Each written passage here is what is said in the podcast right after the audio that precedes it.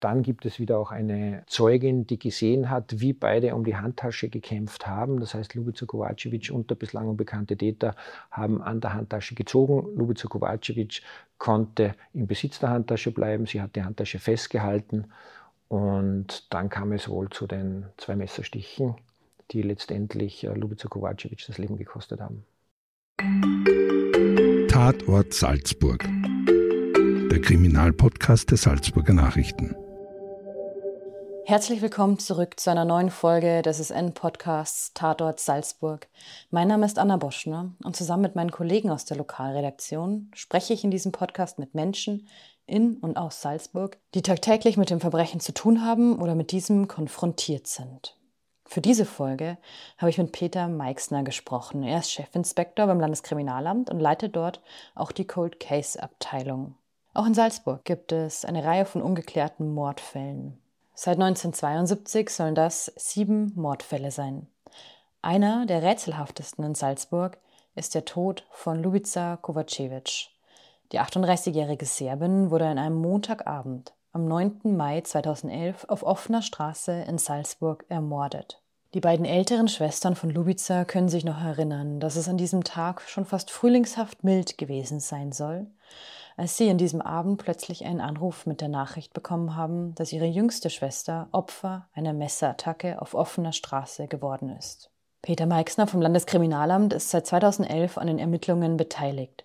Auch er war damals in der Nacht sofort am Tatort vor dem ehemaligen Elmo-Kino im Salzburger Stadtteil Elisabeth Vorstadt. Er schildert, wie die ersten Minuten und Stunden des Einsatzes in jener Mainacht von Ermittlungsseite aus abliefen.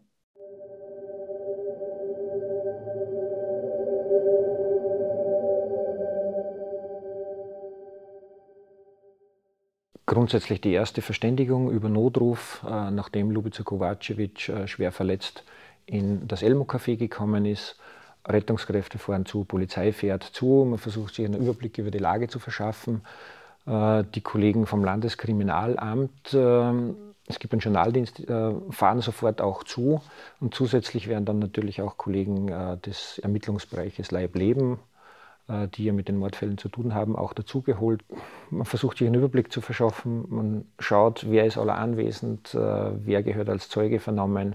Die Tatortgruppe, eine separate Gruppe im Landeskriminalamt, äh, übernimmt die ganze Sicherung der Spuren, fotografische Dokumentation des Tatortes. Zu Beginn ist es generell eigentlich eher immer eine, eine unübersichtlichere Situation noch dazu, wo der Tatort ja in der Öffentlichkeit gewesen ist. Das heißt, man hat alles abzusperren, äh, man muss dann versuchen zu unterscheiden, wer ist sozusagen dazugekommen, schaulustig unter Anführungszeichen, oder wer ist wirklich hier Zeuge des äh, Verbrechens geworden. Es ist natürlich auch ein großer sicherheitspolizeilicher Einsatz, bei dem sehr viele uniformierte Kollegen äh, vor Ort sind, die die ersten Maßnahmen ja zu treffen haben. Und es gibt dann natürlich auch immer wieder Zeugen, die sagen, sie haben jemanden vielleicht flüchten gesehen, sie haben gesehen, dass jemand zum Beispiel in einen Bus eingestiegen ist. Das heißt, das gilt es ja alles sofort zu überprüfen, äh, weil es ja Personen äh, sind, die sich hier vom Tatort vielleicht entfernt haben, die man ja noch anhalten kann und mit denen man dann sofort sprechen kann. Lubica Kovacevic war 38 Jahre alt, als sie am Abend des 9. Mai 2011 auf dem Gehweg vor dem ehemaligen Elmo-Kino bzw. darunter dem ehemaligen Elmo-Café in der Stadt Salzburg ermordet wurde. Von wem ist bis heute nicht geklärt. Den Tatablauf kann man mittlerweile jedoch zumindest weitestgehend rekonstruieren. Auch wenn die Ermittler über ihre letzten Stunden vor ihrem Tod lange im Unklaren waren. So viel steht fest. Lubica Kovacevic steigt um kurz vor 10 Uhr am Abend aus ihrem Auto. Sie hat auf einem kleinen Parkplatz mit wenigen Stellplätzen geparkt, zwischen dem damaligen Elmo-Kino und der Salzach, gleich in der Nähe der Lehnerbrücke in Salzburg. Sie steigt aus dem Auto, in ihrer Hand hält sie ihr Mobiltelefon, um die Schulter trägt sie eine Handtasche. Die Frau mit den auffällig pinken Haaren will gerade die wenigen Schritte zum Elmo-Café gehen, als sie einen Mann um 21.50 Uhr überfällt. Er kommt auf sie zu, eine andere Frau, die gerade in der Nähe war, sieht, wie er mit Lubica Kovacevic um ihre Handtasche kämpft. Der Unbekannte wollte er diese wegnehmen, doch die Serbin ließ nicht los. Dann rammt er ihr ein Messer in die Brust. Zweimal. Also vom Tathergang ist es so, dass die Lubica Kovacevic äh, mit ihrem Freund, der das Elmo Café betrieben hat, um ca. 19 Uhr dorthin gekommen ist. Äh, sie haben zuerst äh, im Lokal gespielt und circa eine halbe Stunde vor der Tat ist Lubica Kovacevic mit ihrem Fahrzeug weggefahren. Sie ist um ca. 21.50 Uhr eben wieder retour gekommen, hat vor dem Elmo Café das Auto geparkt und das ist jetzt unsere Annahme, wie die Tat passiert ist. Als sie vom Fahrzeug ausgestiegen ist, dürfte sie wohl das Handy in der Hand gehalten haben und ihre Tasche umgehängt haben. Äh, der Täter ist mit dem Fahrrad auf sie zugefahren. Die beiden haben um die Handtasche gekämpft. Der Täter wollte wohl die, die Handtasche rauben. Dabei ist äh, ein Trageriemen abgerissen. Es ist auch das Handy samt Hülle der Lubica Kovacevic zu Boden gefallen. Und dann gibt es wieder auch eine Zeugin, die gesehen hat, wie beide um die Handtasche gekämpft haben. Das heißt, Lubica Kovacevic und der bislang unbekannte Täter haben an der Handtasche gezogen. Lubica Kovacevic konnte im Besitz der Handtasche bleiben. Sie hat die Handtasche festgehalten. Und dann kam es wohl zu den zwei Messerstichen, die letztendlich äh, Lubica Kovacevic das Leben gekostet haben. Der Täter ist dann in Richtung Froschheim, äh, also Richtung Stadtauswärts geflüchtet. Der Täter wurde bis heute nicht gefasst. Die Polizei untersucht jedoch derzeit erneut die gesammelten Spuren von damals, um doch noch eine Antwort auf diese Frage zu bekommen. Auch die beiden Schwestern von Lubica Kovacevic suchen noch heute nach Antworten. Lubica war die jüngste von ihnen. Für diesen Podcast habe ich mich mit den beiden Frauen getroffen. Sie erzählen, dass ihre Schwester eine sehr gutmütige und herzliche Person gewesen ist die ihre Mitmenschen, ihre Freunde, ihrem Freund, aber auch ihrer Familie immer davon berichtet, was sie macht und wohin sie geht.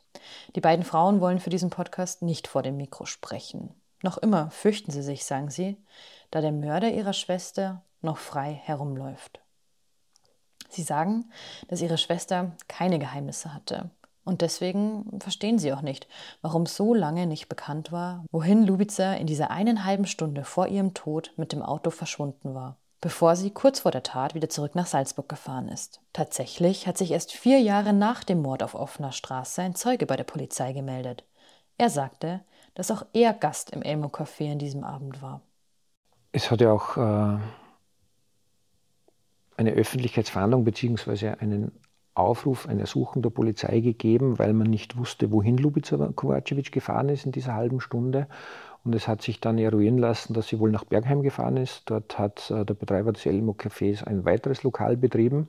Und dort äh, befinden sich auch Wohnungen und sie hat wohl einen Lokalgast vom Elmo Café äh, mitgenommen und dort nach Bergheim gebracht, weil er dort gewohnt hat.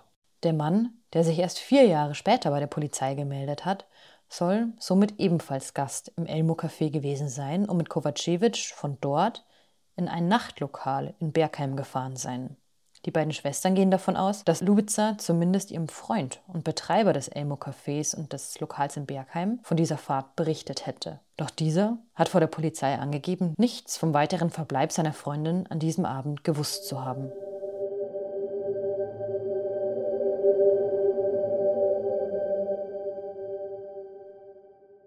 Obwohl der Teil von Salzburg, an dem der Mord geschehen ist, sehr belebt ist, auch an einem Montagabend, hat nur eine Zeugin das Tatgeschehen beobachtet, zumindest einen Teil davon. Und zwar, wie der Täter und das spätere Opfer um die Handtasche gekämpft haben. Deshalb geht die Polizei auch von einem Raubmord aus. Der jedoch nicht geglückt ist. Die Tasche blieb am Tatort zurück. Darin befanden sich die persönlichen Dinge von Kovacevic und einige tausend Euro Bargeld. Eine Summe in dieser Höhe in der Tasche zu haben, dürfte für das Opfer nicht ungewöhnlich gewesen sein sagt der Kriminalist. Und auch die Schwestern bestätigen, dass die 38-Jährige oft verschiedene Erledigungen für ihren Freund unternahm. Lubica habe nie geheim gehalten, eine größere Summe Bargeld bei sich zu haben, sagen sie. Lubica habe stattdessen immer offen gezeigt, dass sie eben Bargeld in der Tasche habe und oft auch etwas an andere verliehen. Diese Gutmütigkeit habe ihr am Ende das Leben gekostet, sind sich die Schwestern sicher. Nach dem Mord kochte die Gerüchteküche hoch. Auch von einem geplanten Auftragsmord war oftmals die Rede. Aufgrund des Tatgeschehens müssen wir einfach davon ausgehen, auch wenn man jetzt sozusagen diese Gerüchteküche, die Sie angesprochen haben, äh, betrachtet, dann muss man sagen, ja, es hat sehr viele Gerüchte gegeben, dass es sich um einen Auftragsmord handelt. Äh, wenn man sich die Tatzeit anschaut, wenn man sich den Tatort anschaut, die Tatwaffe anschaut, dann würde ich sagen, dass das absolut nicht für einen Auftragsmord spricht. Und dieser Kampf um die Handtasche, der ist ja unstrittig. Äh, man muss auch schauen, wie diese Gerüchte sozusagen reagiert haben, weil nachdem diese Zeugin aufgetreten ist, nachdem man wusste, dass es hier den Kampf um die Handtasche äh, gibt, haben sich die Gerüchte auch aktualisiert, indem man gesagt hat, ja, es ist ein als Handtaschenraub getarnter Auftragsmord. So weit möchte ich nicht gehen, dass ich das bestätige. Nur wenige Tage vor dem Tattag soll Kovacevic zudem eine Abfindung ihrer alten Arbeitsstelle im Milchhof erhalten haben. Auch dieses Geld soll sich an diesem Tag in der Tasche befunden haben, berichten ihre älteren Schwestern. Für die Familie vergehe nach wie vor kein Tag, an dem sie nicht an Lubica denkt. Vergangenes Wochenende hat die orthodoxe Familie Allerheiligen gefeiert und dabei natürlich auch den Toten gedacht. Sie versuchen so oft wie es möglich ist, zum Grab ihrer Schwester nach Serbien zu fahren. Die mittlere Schwester zündet zudem noch heute regelmäßig Kerzen vor dem damaligen Elmo Café an und legt dort auch Blumen ab. Und zwar immer an der gleichen Stelle neben einem Verkehrsschild.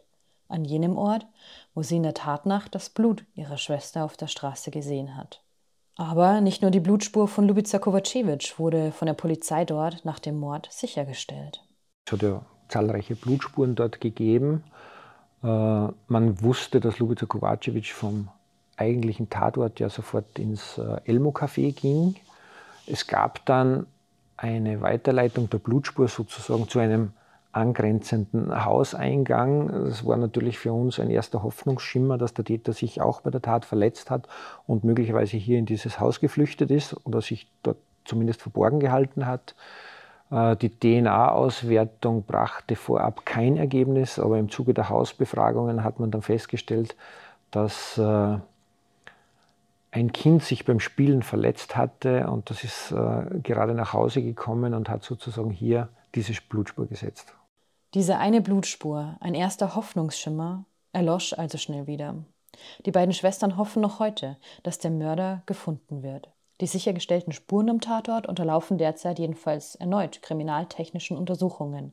Die Chance besteht, dass doch noch zwölf Jahre später durch neue technologische Möglichkeiten die Spuren besser und zielführender ausgewertet werden können, heißt es vom Landeskriminalamt.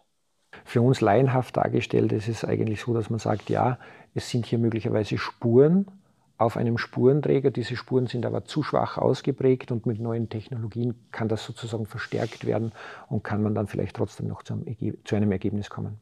Es gab ja immer wieder Öffentlichkeitsverhandlungen. Äh, aufgrund dessen haben, hatten wir auch äh, oder haben sich Zeugen neu gemeldet. Und äh, die haben uns zwar nicht den Durchbruch gebracht, aber wir können doch sagen, dass vermutlich um die Tatzeit mehrere Straftaten passiert sind, die vielleicht auch in Richtung Diebstahl, Handtaschendiebstahl gehen und dass man sich dann anschauen muss näher. Also wie gesagt, bis jetzt hat es uns den großen Durchbruch äh, nicht gebracht. Gerade bei zum Beispiel Suchtmittel, Beschaffungskriminalität ist es ja immer so, dass ein Täter meistens nicht eine Straftat begeht, sondern vielleicht in einem gewissen Zeitraum mehrere Straftaten begeht. Und dann muss man natürlich versuchen, ob man hier Parallelen findet und ob das vielleicht bei der Lösung des Falles auch hilfreich sein kann. Wenn, auch wenn die andere Straftat ebenso nicht geklärt ist, man hat vielleicht äh, eine bessere Personsbeschreibung man kann sich so Stück für Stück bei den Ermittlungen noch vorhandeln. Auch wenn der Täter laut der Ermittler mit dem Fahrrad gekommen sein muss, ist er nach der Tat zu Fuß statt auswärts geflüchtet. Und zwar die Bergheimer Straße entlang und von dort hinab zur Salzach. Dort verliert sich seine Spur. Zweimal hat er auf Lubica Kovacevic eingestochen. Die Klinge des Messers blieb in ihr stecken. Der Griff jedoch ist bis heute verschwunden. Kovacevic schleppte sich noch die wenigen Meter ins Elmo-Café, wo sie blutend zu Boden ging. Die Rettung brachte sie ins Krankenhaus. Dort starb sie trotz sofortiger Notoperationen noch am selben Abend aufgrund ihrer Verletzungen. Die Polizei sucht nach wie vor nach Hinweisen zum Tathergang und zu einzelnen sichergestellten Gegenständen, wie zum Beispiel einem Fahrrad oder einem bestimmten Kunststoffteil. Näheres dazu finden Sie auf www.sn.at/salzburg.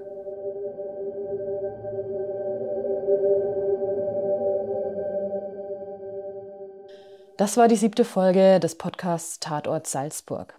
Haben Sie Fragen oder Anregungen zu dieser Folge, dann schreiben Sie uns an podcast.sn.at.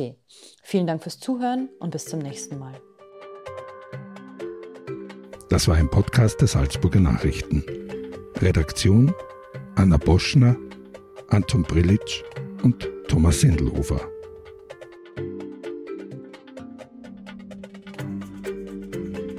Wenn Sie mehr wissen wollen, finden Sie uns im Internet unter www.sn.at.